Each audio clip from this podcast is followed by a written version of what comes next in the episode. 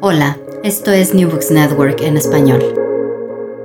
Hola, bienvenidos a un nuevo capítulo de New Books Network en español. El día de hoy contamos con Laura Fernández Cordero y charlaremos con ella de su último libro, Feminismos para la Revolución. Eh, Laura Fernández Cordero es socióloga y doctora en ciencias sociales por la Universidad de Buenos Aires investigadora del CONICET, responsable del área académica del Centro de Documentación e Investigación de la Cultura de Izquierdas, el CEDINCI, y coordinadora del programa Sexo y Revolución. Hola Laura, ¿cómo estás hoy? Hola Fernanda, ¿cómo estás? Un gusto estar acá. Muchísimas gracias por aceptar esta invitación y que podamos conversar un poco sobre tu libro. Quisiera justamente preguntarte por cómo empezaste este proyecto de investigación y si podrías contarnos un poco más sobre tu trayectoria personal y profesional y por qué pues llegaste un poco a, descubrir este proyecto de investigación que se convirtió en el libro. Bueno, yo soy socióloga de profesión, soy, hice el doctorado en ciencias sociales en la Universidad de Buenos Aires y en este momento soy investigadora del Consejo Nacional de Ciencia y Tecnología, del CONICET, y es así como tengo que llevar adelante un proyecto de investigación que tiene que ver con el cruce de la cultura y la política de izquierdas del siglo XX con eh, identidades, sexualidades y feminismos. Y, es así como, eh, como tesis de doctorado, desarrollé una investigación sobre eh, las cuestiones del amor libre y la politización de las relaciones sexoafectivas en el anarquismo de principios del siglo XX y eso se convirtió en un libro de la editorial Siglo XXI que se llama Amor y Anarquismo. Y a partir de ese primer libro, la editorial me propuso eh, generar, crear, producir una antología de voces feministas en este momento donde el feminismo está eh, en un proceso de masificación, de mucha presencia pública y donde vimos que era necesario poder aportar una perspectiva, histórica, una perspectiva de memoria feminista. Y así surgió un poco el proyecto, eso para hacer una síntesis. Muchas gracias Laura. Eh, para contarles, pues a quienes no han conocido aún el libro, este libro es una antología que reúne 14 nombres y sus textos, una especie de biografías, pero también eh, pone en cuestión incluso la misma realidad pues de las biografías y de los procesos de creación de esas biografías. Eh, y quisiera preguntarte justamente por ese proceso como de selección. Eh, se trata en su gran mayoría pues de figuras siempre en disputa y que también, y tú lo planteas un poco en la introducción, como ese mecanismo de visibilización, invisibilización en la historiografía y en la memoria política de estas personas que tú recuperas en las biografías en esta antología. ¿Cómo seleccionaste y por qué seleccionaste a estos personajes de las biografías? Bien, la, antología forma parte de una biblioteca específica dentro de la editorial que se llama Biblioteca del Pensamiento Socialista. Y entonces la invitación fue a elegir voces en las que encontráramos eh, algún episodio de ese tan largo encuentro y desencuentro entre los feminismos y las izquierdas. Entonces son voces que participaron de ese proceso, ambas en sentido amplio, feminismos en sentido amplio, porque no todas ellas se consideran a sí mismas feministas, y a izquierdas en sentido amplio, porque abarca desde 1830 a la Segunda Guerra, y es así que es un momento en el que esos nombres están en, formación, digamos, que están justamente en producción. No es lo mismo feminismos en ese momento que más adelante, no es lo mismo socialismo, anarquismo, etcétera. Así que un poco la idea era encontrar voces que tuvieran que ver con ese cruce y en ese sentido me dieron libertad para elegir las que yo quería y es así que elegí las que me parecía que tensionaban más esa relación. No, a pesar de que hay algunas, las más conocidas, como Clara Setkin, como Alexandra Kolontai, eh, como Que otra, Rosa Luxemburgo. Hay otras más desconocidas, como María Lacerda de Moura o incluso Claire de Mar, que abren la antología y que de todas maneras, aunque son conocidas y desconocidas, tensionan por alguna razón esa relación entre el mandato de las izquierdas y la búsqueda por una eh, revolución de las mujeres. Sí, y justamente ahí en el libro uno puede ver como esta tensión también con diversidades de feminismos, ¿no? Como con la misma idea o el surgimiento del feminismo. Quisiera preguntarte un poco por eso, porque aparece allí como esa pluralidad de feminismos, también incluso el cuestionar em, el ser mujer y lo que implica también en términos de la emancipación femenina o de lo que se conocía como las cuestiones de la mujer y pensar que estamos hablando pues de un periodo bastante anterior, previo a, a los periodos más recientes como más clásicos de la historia, de las historias de los feminismos, sino que pues tú recoges eh, incluso de inicios del siglo XIX a Flora Tristán y bueno, allí como también aparece como una, como una genealogía un poco del, del feminismo, ¿no? Como incluso de, del surgimiento de la misma condición de, reconocerse como feministas.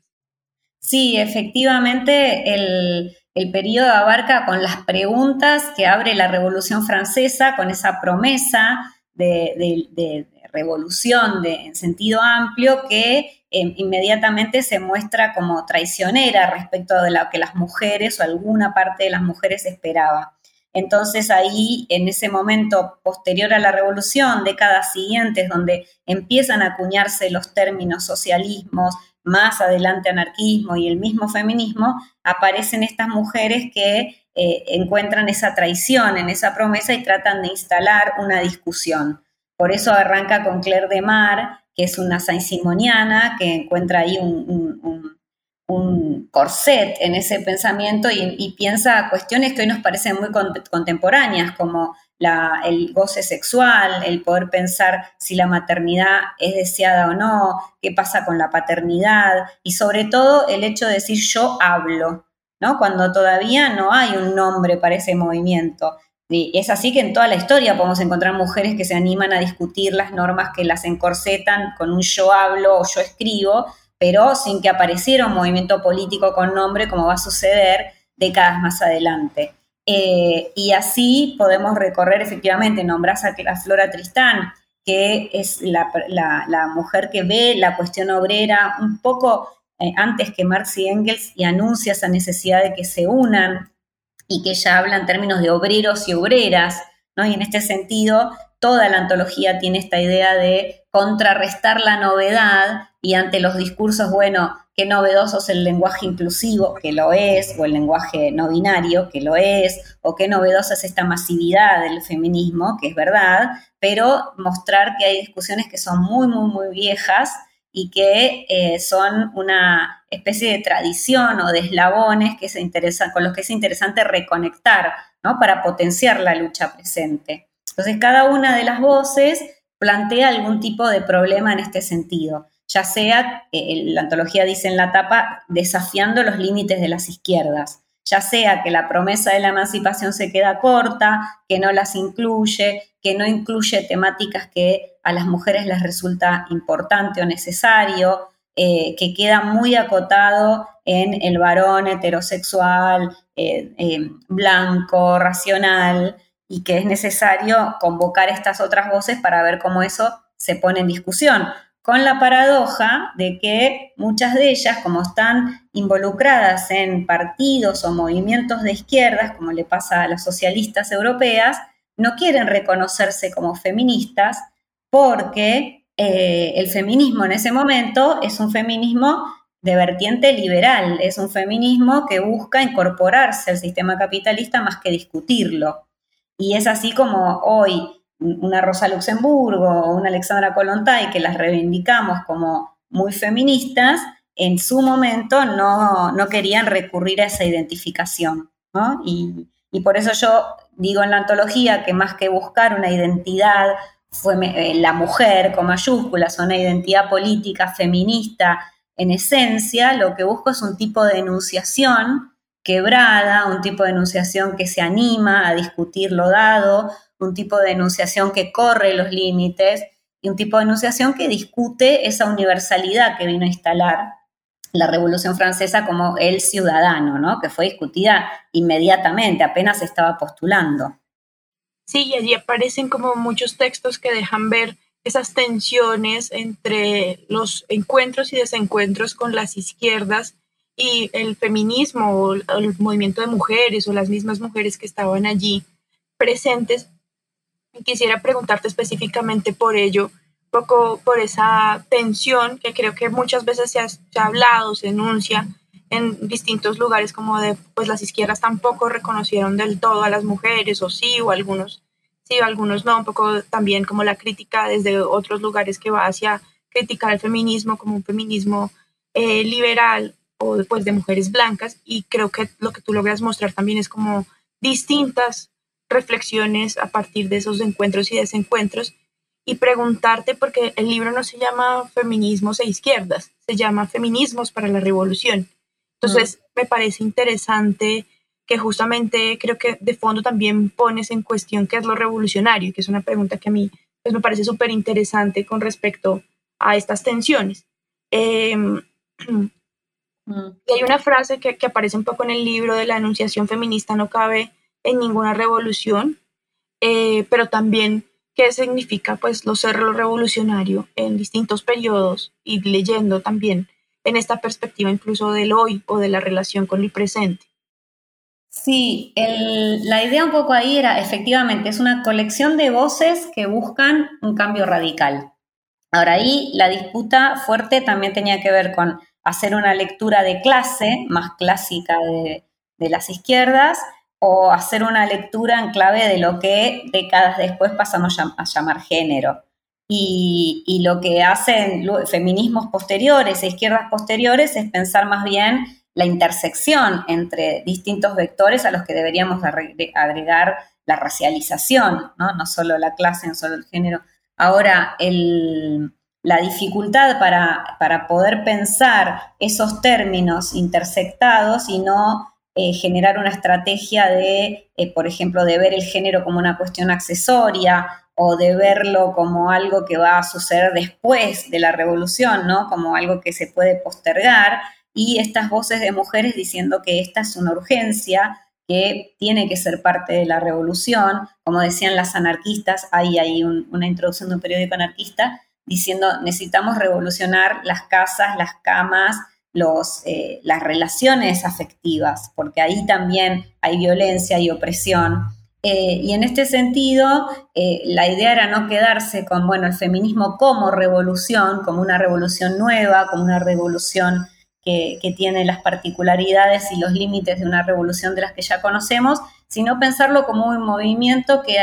que permite desafiar los límites incluso de un proceso revolucionario. ¿no? Que esa enunciación que nunca está quieta, que esa enunciación que viene a romper hasta el lenguaje mismo, al decir, bueno, acá hay problemas con este universal que se pretende universal y que es masculino, eh, es un feminismo o unos feminismos para la revolución, ¿no? Feminismos dispuestos a la revolución permanente, haciendo ahí una, un guiño a, Trotsky, eh, y no una revolución que va a empezar y va a terminar, ¿no? por supuesto, eso es una, una apuesta y unas ganas de leerlo así, eh, y, estas voces vienen a decir eso, porque no son voces que tranquilizan o que solucionan, no son voces en acuerdo, eh, porque como decimos muchas veces, no hay una hermandad femenina que, que, siempre va a estar de acuerdo, una esencia femenina que siempre va a estar de acuerdo. Incluso la antología tiene la voz de una persona que hoy llamaríamos trans o travesti, que viene a decir justamente que hasta esa identidad mujer es una construcción política es el personaje que más mujer de todas, digamos, ¿no? Que se llama a sí misma mujer y madre. Y sin embargo discute justamente esa eh, cristalización de las identidades. La apuesta un poco, cada texto eh, tiene un perfil delante que invita a hacer un recorrido un poco biográfico, porque no todo el mundo tiene que conocerlas, y al mismo tiempo genera alguna clave de lectura y muestra eh, precisamente a qué apunta, ¿no? Este texto nos trae, no sé, el de Clara Setkin, eh, la moralina sexual muy propia de las izquierdas y el uso estratégico del silencio. Eh, el de Alexandra Kolontai nos viene a mostrar cómo ella luchó por, instalar en, en, Rusia la centralidad de una discusión sobre el amor ¿no? y sobre la necesidad de repensar la sexualidad y de cómo se, relaciona una vida familiar con una vida política muy vital. Eh, el de Ana Piacenza, una anarquista argentina que viaja a la Revolución Española, muestra cómo quienes se decían anarquistas eh, no honraban su palabra al tratar a las mujeres o, al contrario, las trataban como, como compañeras que debían secundar la lucha cuando no directamente las violentaban. Entonces, como cada una y cada texto, ahora yo tampoco puedo controlar qué lecturas va a tener cada una. La, idea es que se puede entrar por cualquier lado, no hace falta leerlo en orden, aunque hay un orden cronológico, y que cada una puede despertar resonancias en la lucha presente. Hay quienes me dicen, es increíble que Claire de Mar diga lo que dice del cuerpo en 1830. Eh, y, y, así, ¿no? Cada una tiene como sus sorpresas, me parece. Sí, hay muchas sorpresas en esas biografías y justamente pues esta es una invitación a que las lean. Eh, y destaca muchísimo eso que decías hace un momento como de la interseccionalidad, eh, de encontrar esas distintas historias y en esos distintos momentos también cosas que resuenan con el presente, eh, en las relaciones eh, personales, en las relaciones familiares, en ese mandato un poco, por ejemplo, de la maternidad, que muchas cuestionan también con respecto al, feminismo o esa pregunta un poco por el, la pareja, el compañero, el camarada. Eh, y aparece también la pregunta un poco, y que me parece clave, de pensar un poco una lectura de la historia del feminismo que desafíe las mismas olas de, que, con las que se nos ha contado esta historia, que son pues una historia mucho más em, progresiva, si se quiere, del feminismo. Y creo que lo que logras también al traer em, a colación todas estas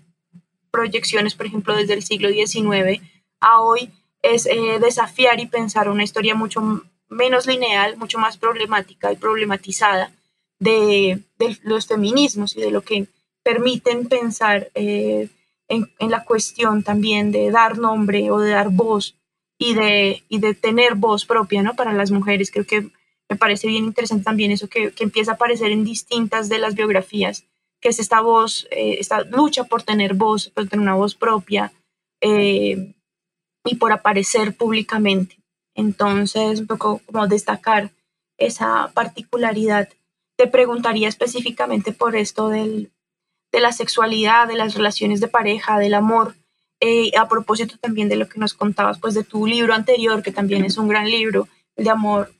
eh, y anarquía, justamente para preguntarse lo que viene a aparecer en estas biografías con respecto a esta, a, cuestionar estas relaciones de pareja, a cuestionar las formas como tradicionalmente entendemos el amor, la sexualidad.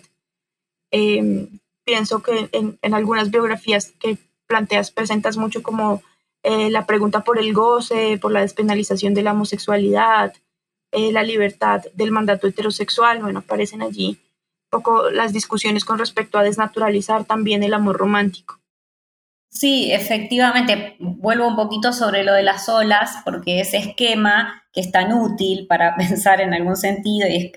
es, es útil como esquema, pero el problema es que suele como allanar las diferencias que había entre los distintos posicionamientos de los feminismos en cada una, ¿no? Esa primera ola sufragista, esa segunda ola donde la discusión socialismo, izquierdas y feminismo y autonomía está muy fuerte, o una tercera ola que, viviríamos más cerca del presente, eh, lo que hace es allana un poco las diferencias, esquematiza y efectivamente, como vos decís, genera una, una falsa idea de progresividad cuando en realidad lo que podemos ver es voces amalgamadas que van enfrentándose a nudos políticos cada vez y desanudándolos un poco eh, imitadas por su época, ¿no? También o en diálogo con su época. Y en este sentido también buscaba desacralizar, o sea, no ir a buscar heroínas para seguir sumando al panteón, que eso está muy bien, sino también pensarlas como,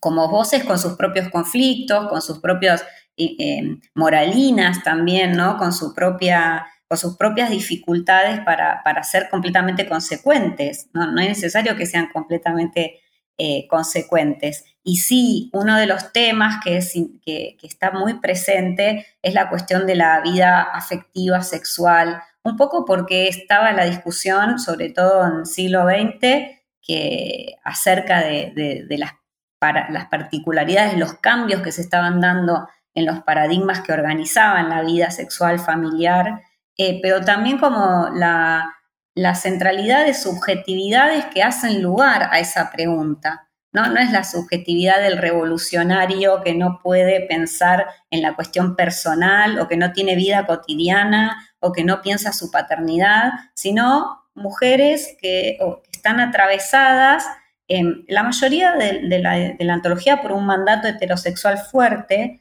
eh, pero que están atravesadas por ese cruce entre la política y el amor. Quizás el, de, el, el texto de Emma Goldman es interesante en ese sentido porque son sus memorias y ella cuenta, además de todas sus avatares políticos y todas sus aventuras políticas que fueron bien interesantes, sobre todo en Estados Unidos, ella cuenta cómo eh, además va desarrollando su vida afectiva. Entonces, estas subjetividades que tienen un compromiso tan fuerte, no solo con la intensidad de la revolución política, sino la politicidad intensa de la vida amorosa, ¿no? Una apuesta por cambiarlo todo, por hacer un, realmente un mundo nuevo. Y, eso es lo rico de... Y con esto no quiero decir que no hubiera hombres que, eh, para contrarrestar la idea de que, bueno, los hombres eran todos misóginos o machistas porque no quedaba otra, el modelo Proudhon, que es el personaje que atraviesa la antología como el, peor de todos, eh, sino que había eh, también varones que podían acompañar, formar alianzas y tratar de pensar estas cuestiones. Se ve claramente en la prensa anarquista que no es una cuestión solo de la voz femenina. Lo que sí es cierto es que cuando esa voz lo enunciaba en los movimientos generaba muchas fricciones. Y es así que si algo hay que buscar en común a todas las voces es que recibieron insultos del tipo que todavía solemos escuchar de, bueno, mal habladas, eh, altisonantes, mandonas, eh,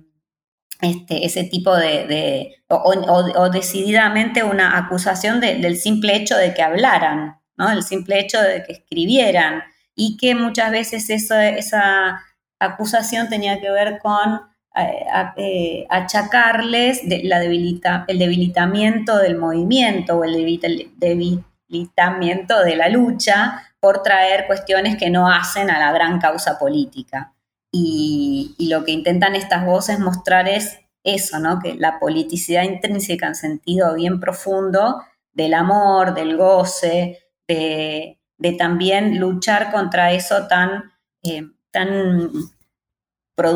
tan productivo en las subjetividades, tan encarnado en las subjetividades que hace que esos esquemas estén muy, muy, muy acendrados y muy duros y sea necesario revolucionarlos también. Sí, justamente frente a eso pensaba lo que logras poner y, evidenciar algo que, que, el feminismo pues lleva diciéndonos y que a veces en teoría y en como consigna es fácil de entender, pero que en la vida ya privada, en el amor, en estas cuestiones más personales, es mucho más difícil de poner en práctica de, lo personal es político, ¿no? De justamente estas mujeres y, los, las biografías que trae esa colación muestran, pues eso de lo personal es político a unos niveles, pues de, cuestionarse el amor, de cuestionarse sus vidas personales, de tener apuestas que en su momento eran muy revolucionarias, que incluso hoy lo siguen siendo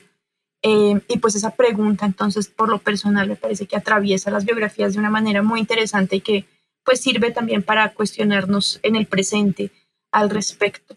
Eh, y justamente por eso te quería preguntar por este, este presente, ¿no? Porque escribir este libro hoy, tú tienes también en la introducción una frase que me parece bien interesante de que dices un poco Flora Tristán dialoga con mi hija, ¿no?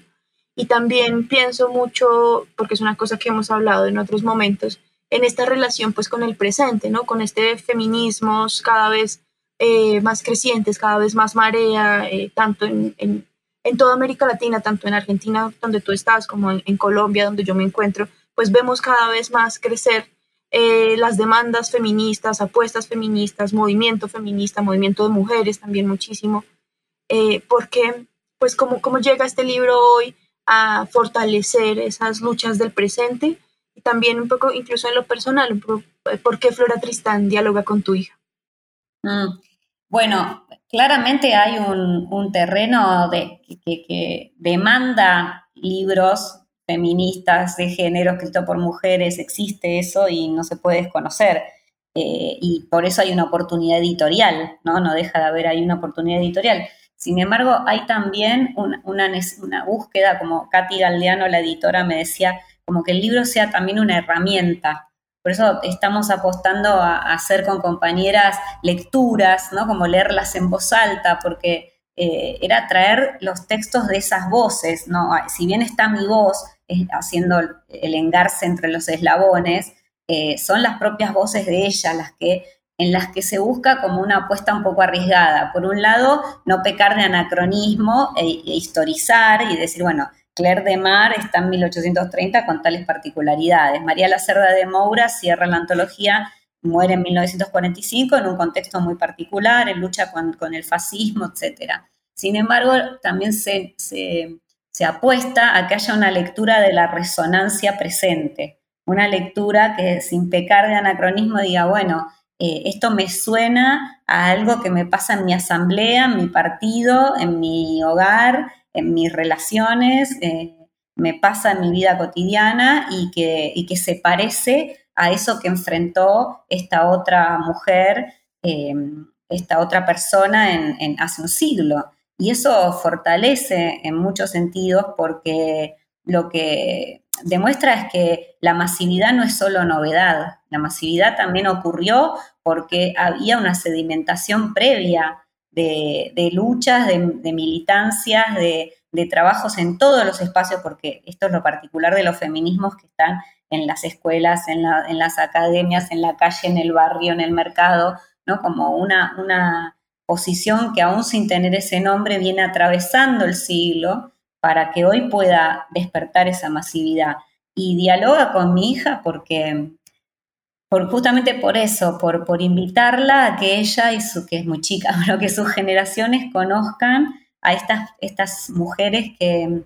en algún sentido son precursoras, pero en otro sentido son presentes y que no hace falta solamente hacerlas remera o hacerlas parte de nuestra iconografía sagrada, sin también leerlas, porque acá hay que decir que hubo una conquista previa, que estas mujeres escriben. Las mujeres accedieron a textos, leían y escribían. Entonces quizás no hay un texto de Mary Wollstonecraft, por ejemplo, pero está Flora leyéndola, Flora Tristán leyéndola y Emma Goldman leyéndola, y ahí se va eh, engarzando el sentido, por eso tiene un epígrafe en la antología que es La palabra no olvida su camino, que es de Bakhtin, ¿no? Como ahí hay una sedimentación de sentidos que se reactualizan y que suma, más que inventar algo nuevo, estamos reactualizando eh, estas voces previas. Un poco esa era la, la, idea y la invitación de, de, la editora y esperemos que eso redunde en estas... Por eso yo digo, pueden entrar por cualquier lado, se puede leer sin respetar la cronología que propone la, la antología que paradójicamente plantea discutir la cronología, pero después hace un índice muy cronológico. Pero ahí lo que pensamos es que también hay que tener en cuenta que quienes leen, no todo el mundo tiene en la cabeza los procesos históricos y políticos desde la Revolución Francesa hasta la Segunda Guerra. Hay que anclar un poco y, mostrar en qué momentos o contra qué estaban luchando esas mujeres. En algún lugar eh, contra el fascismo, contra los ares, contra, contra el capitalismo, eh, eh, contra la explotación capitalista. Bueno, un poco ese es el sentido. Sí, justamente pensaba que, que sí tenemos una gran como necesidad de leer cada vez más sobre estas historias de los feminismos, sobre estas historias del movimiento de mujeres, y en esa perspectiva un poco complementar y seguir pensando lo que nos pasa hoy eh, las realidades del presente desde esa mirada más histórica. Eh, y, justamente porque creo que a veces hay, una cosa que a veces llamamos como complejo de Eva y es pensar como que todo es nuevo y lo que permite el libro también es ver eh, que muchas de estas discusiones tienen ya un camino andado, una palabra, como dices, andada, unas mujeres que fueron pioneras, pero que también tuvieron eh, discusiones al respecto, debates que también se puede problematizar esto de, por ejemplo, ciertos feminismos, eh, como responder también preguntas del, presente recogiendo algunos de estos debates y como que ese pasado también da fortaleza en esas figuras eh, siempre pues en disputa. Y a propósito un poco de esta pregunta por, por rescatar ciertos personajes históricos y al final también tú lo dices por no caer en anacronismos, como esta pregunta más historiográfica y más histórica que quisiera hacerte con respecto a cómo construiste estas biografías, a cómo ha sido el proceso un poco de fuentes, de metodología de investigación, cómo fue escribirlas,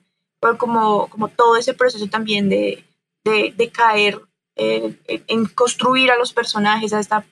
también apuesta que tiene muy el Sedinci de hacer biografías.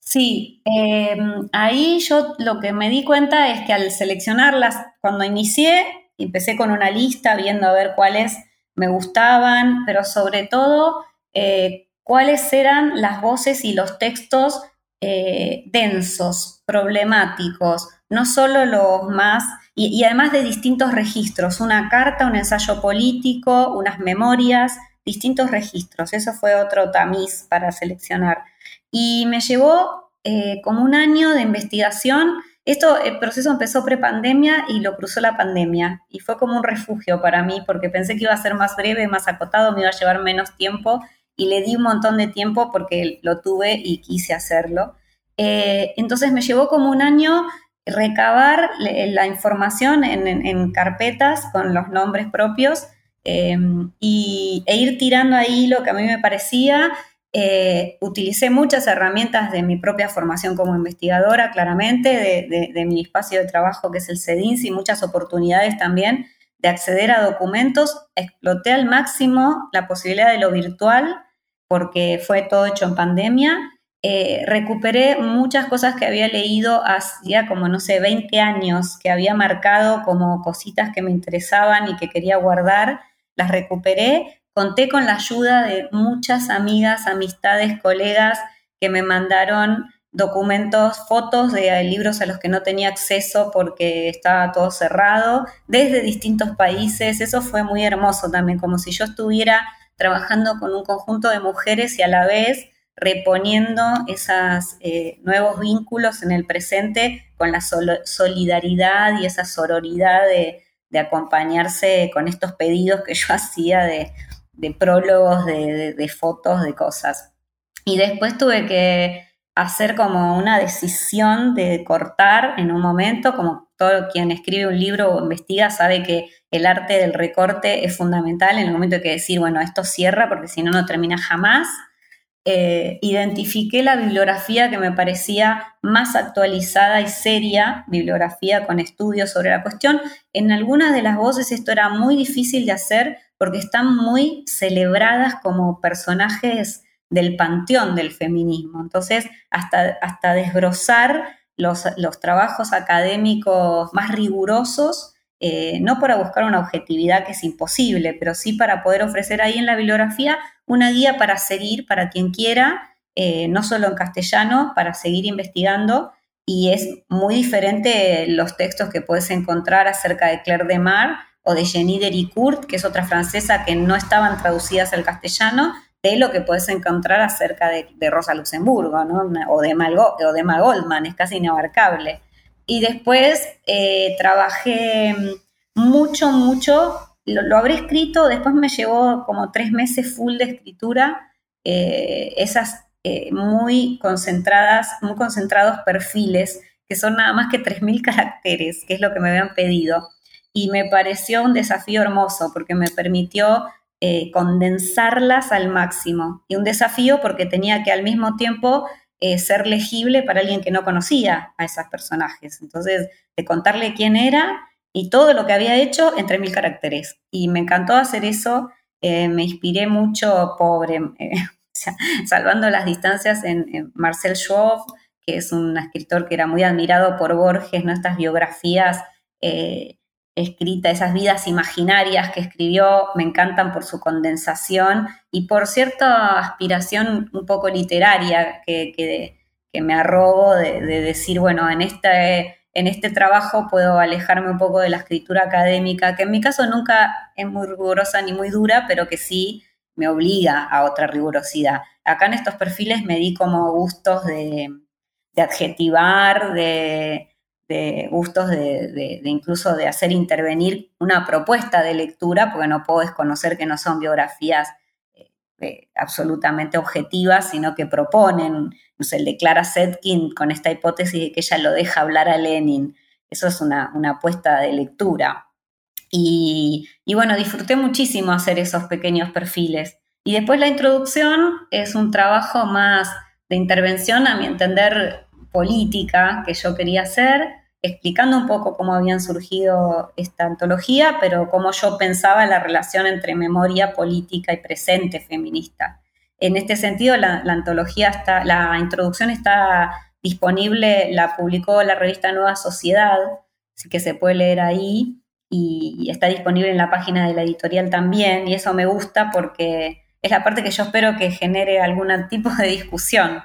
¿no? Así que bueno, ese es un poco... Ah, y por último, eh, para poder cerrarla, tuve que hacer algo que fue, metodológicamente no es muy serio, pero es la cocina de la investigación, ir poniendo unos papelitos así esos que se pegan, los post-it, ir poniendo eh, pistas que yo quería seguir y que no podía seguirlas, ¿no? Como el otro amante de Alexandra Kolontai, el cruce entre Trotsky y, y Setkin, eh, el debate entre Proudhon y otra feminista. Bueno, son todas puntas que me encantaría seguir, pero que si seguía todas, no editaba más la antología. Entonces eso fue también un contrafóbico, es decir, no los pierdo, los dejo ahí pegados y en algún momento volveré, que no será cierto, pero me permitió cerrar.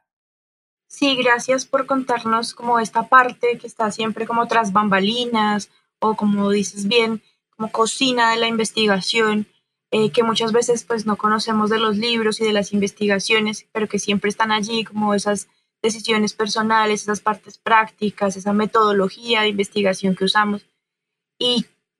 pues justamente sí se ve como unos intereses muy literarios y de alguna manera una narrativa muy literaria que es, que es bien linda de leer, pero también se ve la diversidad de fuentes que utilizaste. Creo que una cosa que, que destaca, que a mí me gustó mucho del libro, es ver eh, cartas, manuscritos, es ver fotografía, em, que creo que muestran como esa diversidad de metodología, de fuentes, eso que dices un poco también de, la apuesta por tener eh, mujeres de distintos lugares, entonces también como una apuesta transoceánica para hablar pues de mujeres de América Latina, pero también hablar de mujeres de Europa.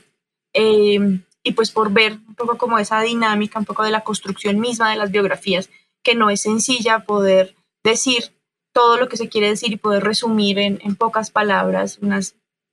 pues este nivel de personajes, este nivel de mujeres que fueron, eh, y algunas pues mucho más conocidas que otras. Quería preguntarte porque a mí me llama mucho la atención y me gustaron mucho eh, las que no son solo biografías en sí mismo individuales, sino particularmente las que son apuestas colectivas, porque, y hablábamos en otra ocasión con Laura, justamente de lo que implica pues, eh, los feminismos para la revolución y pensar los proyectos colectivos y no solamente proyectos individuales. Eh, finalmente, pues todas las biografías nos hablan de proyectos colectivos, en su gran mayoría allí había como apuestas de transformación de, de sociedad, en ese sentido muy colectivas, pero quería preguntarte, por ejemplo, por La voz de la mujer, que aparece Feroz, Buenos Aires, 1896-1897, y que cuentas específicamente, pues, como estas apuestas también de difusión que, tuvo, que tuvieron en cierto momento el movimiento de mujeres y algunas mujeres particularmente, y por estos, estas biografías más bien colectivas, como de procesos colectivos. Sí, en todas hay, a pesar de que son nombres propios, salvo este caso de La Voz de la Mujer, que es un periódico, eh, hay un intento en todos los perfiles de, de algún hilo entre ellas. O sea, una lea Flora Tristán, la otra era amiga, Clara Setken y, Rosa Luxemburgo eran amigas. Eh, ambas militaban en el mismo espacio, un espacio similar con Colontay. O sea, todas había como muchos. Eh, la voz de la mujer resuena en Mujeres Libres, que es la revista donde escribe Ana Piacenza, y así, ¿no? Esas, eso está a propósito, el vínculo entre ellas como para, para generar esta idea de que por más que sean nombres propios individuales, hay una voz que es colectiva y una construcción que es colectiva y que resuena así. Ahora, efectivamente, La Voz de la Mujer es un periódico y está un poco ahí para decir, es un periódico de Buenos Aires de 1896, que en un momento en que hay una cantidad de periódicos anarquistas, ellas deciden que necesitan un periódico propio y justamente se llama La Voz de la Mujer, es resuena ahí el nombre de la, la, Voix de Femmes, que es el periódico, perdón, el francés, que es el periódico que, en el que están circulando Claire de Mar, un poquito posterior, las, las colegas de, o las amigas y, las eh, adversarias también de Claire de Mar en Francia, eh, más cerca de 1848, y resuena en este Buenos Aires donde el anarquismo está en, su, en uno de sus mejores momentos, en, esplendor, en, posibilidad de acceder a, cierta organización del movimiento obrero que se está generando, y ellas salen a decir que necesitan una voz propia y escriben este periódico. Hay otro periódico que es Nuestra Tribuna, que se escribe en los 20, también en la provincia de Buenos Aires, y la particularidad es cómo ver cómo las dos empresas periodísticas generaron la misma resistencia por parte de los propios compañeros anarquistas. Y yo ahí lo que propongo es que no porque la voz de la mujer viniera a decir nada tan distinto en términos de contenido, porque la idea de amor libre no solo no es exclusiva del anarquismo, sino que no es exclusiva de las mujeres, o la idea de la emancipación de la mujer atraviesa los movimientos socialistas y anarquistas de este periodo y sin embargo hay una inflexión ahí que es el de las mujeres haciéndose cargo de un periódico y no solo diciendo lo que ellas les parecía que era importante decir en la revolución social, sino eh, generando una herramienta para poder decirlo. ¿no? no necesitamos un periódico porque queremos decir, y no solo decir, queremos editar, manejan dinero, manejan la distribución del periódico, es un conjunto de prácticas que les permiten, por ejemplo, en un momento tener una discusión al interior del movimiento acerca de un hecho de violencia. El amor libre, todo muy lindo, pero cuando una compañera fue a anunciarle a su compañero que le había surgido otro afecto o que necesitaba dar por finalizada esa relación, bueno, él respondió violentamente, eh, casi la mata, y, las compañeras denunciaron ese hecho y quizás no hubieran tenido espacio en otros periódicos, por más compañeros que fueran, de decir esto. Entonces esa voz colectiva, que otra vez es una rareza, son mujeres que leen y escriben en Buenos Aires donde los niveles de analfabetismo son enormes y que no son argentinas en su inmensa mayoría, y eso también, ¿no? Acá hay en la antología que no puede ser exhaustiva, o sea, tiene, tiene eh, no, cumple los cupos, ¿no? Faltan un montón de cuestiones. En general son mujeres blancas, eh,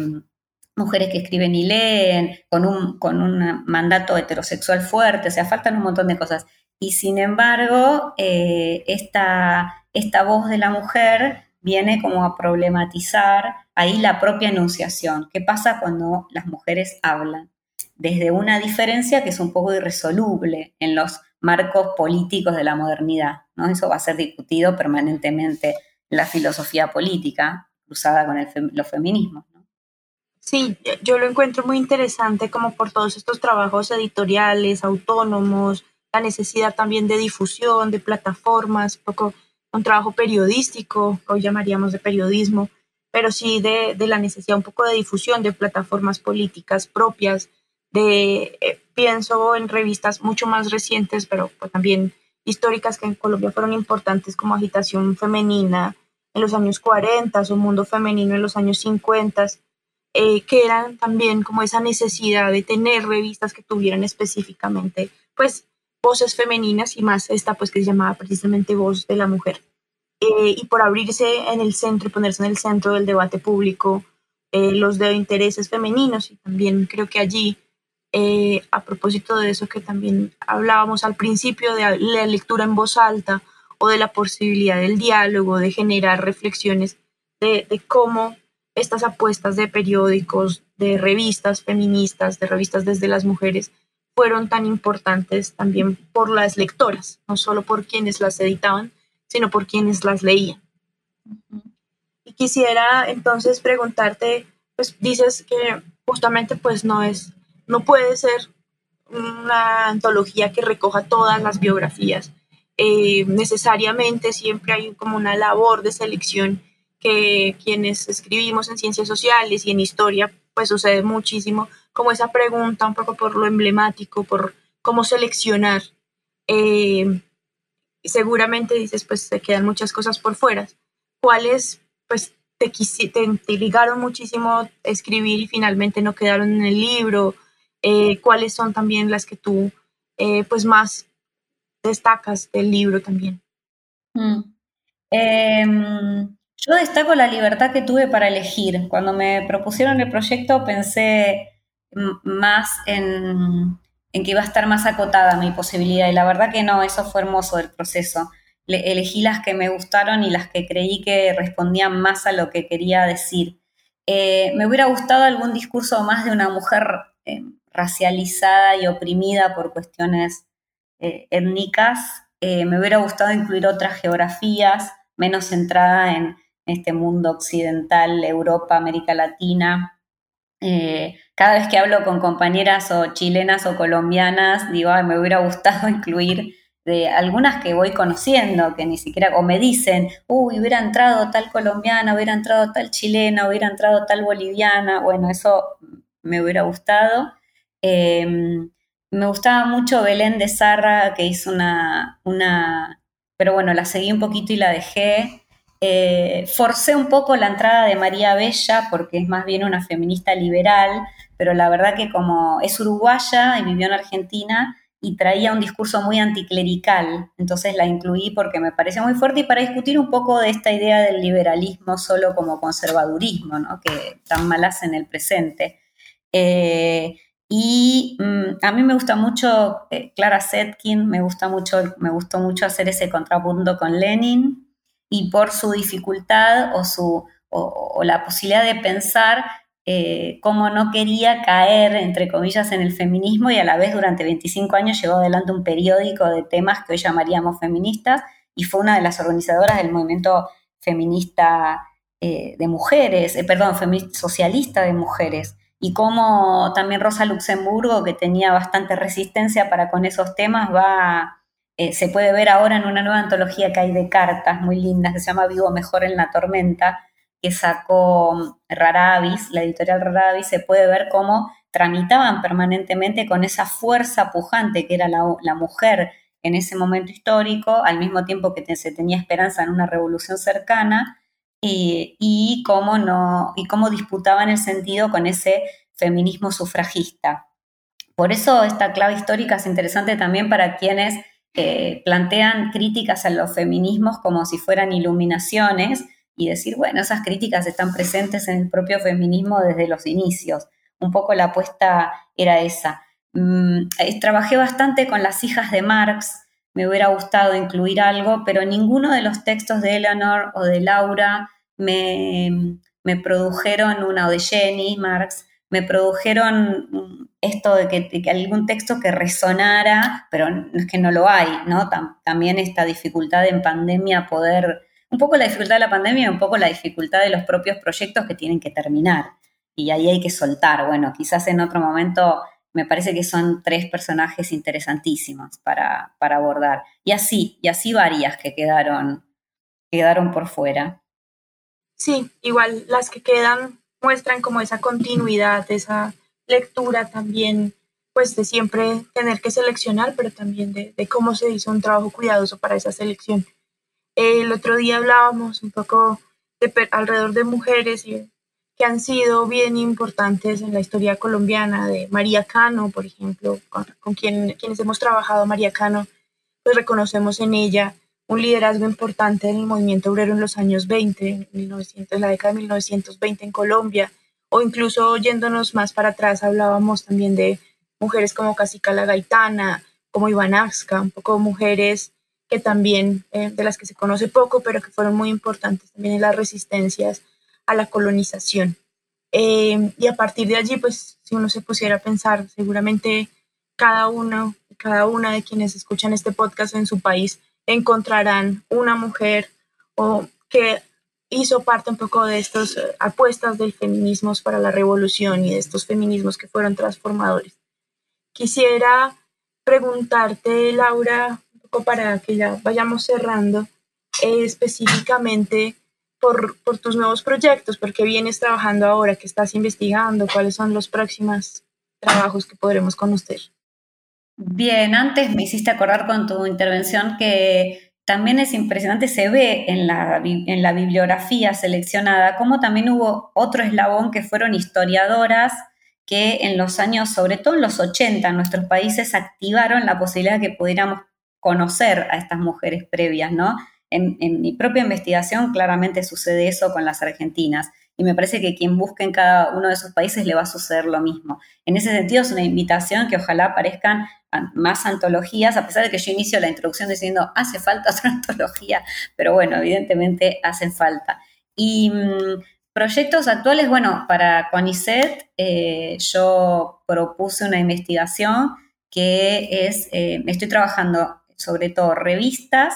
en las izquierdas, ya no solo, no solo anarquismo, y ahí cruzo la cuestión revolución social, revolución sexual, buscando em, la discusión sobre la sexualidad y la política previo a la revolución sexual de los años 60, ¿no? Es más común decir, bueno, hay una revolución sexual en los años 60. Bueno, hay investigaciones previas que muestran de manera un poco fragmentaria cómo en ese espacio que compartían los feminismos, los socialismos, los anarquismos, por ahora estoy trabajando en Argentina, pero bueno, se puede replicar en otros países, cómo em, hay una discusión por poder separar el goce de la procreación, por generar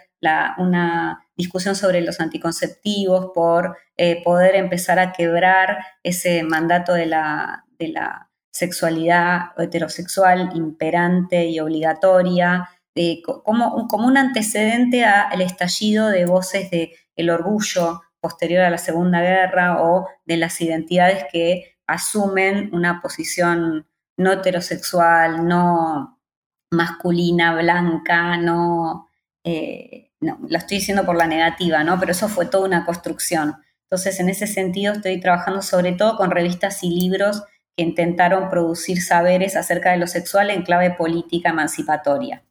Eh, y después, más para editar un libro, estoy trabajando con alguna cuestión más ensayística. Eh, esto veremos, creo que el año que viene me quiero poner con eso, que no va a ser necesariamente feminista en un sentido de que no va a abordar temas necesariamente feministas, pero como me dijo alguien alguna vez, va a ser inevitablemente un libro escrito por una feminista. Así que eh, veremos, veremos cómo sale y de qué va a ir. No sé bien todavía. Sí, precisamente como todos estos proyectos y estas reflexiones, creo que, eh, que lo que decías con respecto a estas generaciones, ¿no? A, que ahí también hay unas apuestas y quienes hacemos historia y quienes estamos como pensando la historia, igual pues desde el presente también se traen y se rescatan ciertas figuras pues para ese presente y que necesariamente van a estar vinculadas eh, con cómo se construyen esas historias de esos pasados, cómo se han dado apuestas para que podamos hoy conocer esas investigaciones. Y pues de entrada también invitarte pues, a que próximamente nos cuentes acá en este podcast de tus próximos proyectos, de estas próximas publicaciones que tienes. Eh, quisiera, por último, pues decirte que, que, creo que es un gran libro que justamente permite, como que abre camino en este sentido de las biografías y en este sentido también de reconocer los nuestros pasados feministas y los pasados del feminismo para pensar el presente, que si bien existen otras antologías y otras biografías, muchas, eh, creo que lo que logras mostrar en la introducción como una apuesta por pensarse el feminismo, pues es bien interesante en, en la perspectiva intergeneracional incluso. No sé si tú quisieras, un poco para cerrar, yo me quedo muchísimo con esta frase Em, de que los feminismos pues son también una apuesta por pensar el, presente desde esa historia y que permite eh, pensar la revolución y las transformaciones. De la anunciación feminista no cabe ninguna revolución porque la desbordan. Sí, sí, totalmente. Bueno, si te quedas con eso, yo me quedo súper contenta y, y, si dan más ganas de generar antologías y, y ejercicios en este sentido, eh, muchísimo más porque me parece que ahí hay una conexión entre generaciones necesarias, así como yo conocí a través de investigadoras mayores, más grandes, me parece que está bueno ahora eh, generar eso hacia, hacia las futuras generaciones, que sepan que detrás tienen todas estas, esta multiplicidad de voces, de discusiones que se dieron, de necesidad de cambio radical en muchos sentidos y, yo creo que de algún modo de esperanza, eh, a pesar de que si recorremos las biografías han sido también muchas de ellas, eh, bueno, hay un suicidio, una asesinada, una castigadas por, por esta enunciación también. Y a pesar de eso, es, me parece una invitación a, la esperanza y, sobre, y, quizás a la lucha, pero bueno, después como va a ser leído, eh, no, ya no está en mis manos. Sí, creo que una invitación a la esperanza y sí da muchísima esperanza leer estas biografías eh, y precisamente como en ese proceso de diálogo, de, lectura en voz alta, de lectura colectiva, que, como en este momento se requiere tanto también para pensar esas, esas causas comunes, esas apuestas comunes de la historia de los feminismos y de los movimientos de mujeres, en el momento también que cada vez se cuestiona más esa, esas presencias y donde, como dices, pues hay historias que fueron eh, también pues bastante afectadas, que sus historias de vida terminaron también en grandes tragedias. Eh, y quisiera también destacar como la necesidad o la apuesta de que estos feminismos sean también muy dialogantes, muy de frontera, muy de migraciones, por ejemplo, muy de exilios, eh, y pensaba también en la necesaria diálogo que hay con América Latina, ¿no? Como tú traes mucho historias transatlánticas, pero también allí unas historias que son muy de América Latina y que habría que pensarlo nuevamente pensando en, figuras, en el caso colombiano como María Cano, Betsabe Espinel, pero seguro también figuras mexicanas, grandes mujeres eh, que aportaron a la revolución, como Frida Kahlo, bueno, otras tantas. Bueno, Fernanda, ya tenés el proyecto Feminismos para la Revolución América Latina. Ahí y seguir. Hay una brasileña, está la, cerda de Moura, pero efectivamente hay que explorar más por ahí, por el lado de, Colombia, de México. Y, esto que decís de América Latina, pero en clave de que no son solo eh, mujeres que estaban haciendo una recepción de lo que leían, sino produciendo desde sus propios posicionamientos geográficos, políticos y muy en, movimiento, ¿no? no solo sus libros que viajaban o sus folletos que viajaban, sino ellas mismas. Eh, una Emma Goldman viajando a la Revolución Española, eh, bueno, Flora Tristán viajando a Perú para recuperar su herencia, pero también para aprender un montón sobre, sobre, y a Londres, ¿no? Sobre la explotación y después volver y escribirlo. Sí, hay mucho viaje también y ojalá podamos retomar los viajes y bueno, la próxima sea que vos te vengas para Buenos Aires, o yo me vaya para Bogotá y podamos hacer un encuentro y yo aprender más de Cano y de todas ellas. Sí, justamente creo que, en el libro se muestra mucho esa, ese proceso como de diálogos transatlánticos, de diálogos latinoamericanos, de escribir desde el lugar, pero también de escribir desde las fronteras y desde los procesos migratorios, y pues esperando que nos podamos eso próximamente encontrar eh, y poder también dialogar desde esos distintos lugares en los que, habitamos y en los que estamos. Muchísimas gracias, Laura. Ha sido pues como muy, muy interesante poder conocer ese detrás de cámaras, ese detrás del telón de lo que ha sido el proceso del libro y pues invitarles nuevamente a que conozcan, a que busquen, a que lean el libro porque realmente pues es muy interesante las biografías que propone y la introducción como esta lectura que propone a propósito de las historias del feminismo y de ese feminismo para la revolución. Entonces, muchas gracias, Laura. Muchas gracias, Fernanda. Te mando un abrazo y, saludos a, a quienes escuchan este podcast. Sí, muchos saludos y los esperamos nuevamente en un próximo capítulo de New Books Network en español. Hasta luego. Gracias por escuchar New Books Network en español.